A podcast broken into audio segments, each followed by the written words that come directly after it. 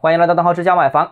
昨天我们谈论到啊，三四线城市虽然长期房价前景不怎么看好，但是最近这一年回调到了七八年之前，未来会不会有补涨的这样一可能呢？然后回家给老人家买套房合不合适呢？啊，今天我们继续探讨这个话题。首先第一个，给家人提升居住环境的这种自住购房需求，那我觉得是可以的啊。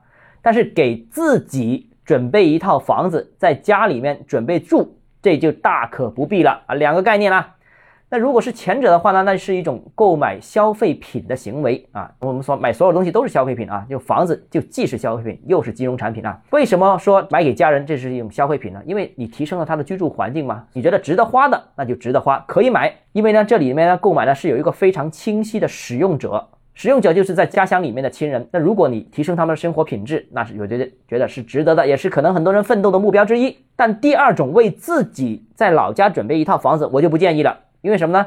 因为现在很多人的工作重心、生活的绝大多数时间其实都在大城市，一年到头其实回乡居住的时间很短，一般就是十天上下啊，过个年或者大不了就是个这个国庆期间。那买套房子的钱，每年所产生的利息，其实又已经足以让你住酒店了，那你就不需要额外花钱交管理费了，交水电费了，也更不用头疼啊，回每次回来都要搞清洁。所以啊，我觉得住酒店可能是一个更经济、更省心的一个选项啊，而且可能自己省下来的钱还可以做其他投资啊。第二个呢，就是三四线的城市虽然便宜，也回调了很多，但我认为啊，虽然不排除它可能会有一定的反弹，但是这种复苏不见得有多大的空间。长期看，我们还是那个观点：三四线城市人口流出，住房需求减少啊，这个很多人都知道。那未来呢，就算各个城市在地方楼市刺激政策推动之下，成交了。出现了比较明显的回升，但是库存呢，我相信仍然会维持高位。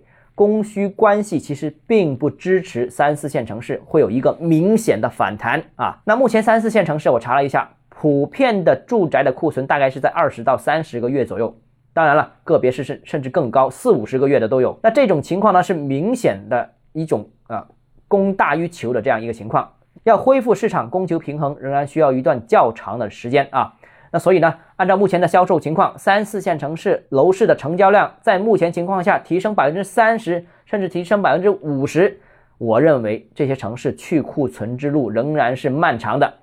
那量涨价稳，恐怕是多数三四线城市未来一两年的一个主流趋势。另一方面呢，三四线城市地方呢又非常依赖土地财政，经济越不景越依依赖土地财政，所以呢，未来我也肯定三四线城市。会继续推出大量的建设用地，大量的卖地，那大量的地持续供应，就会持续供应更多的新增住宅。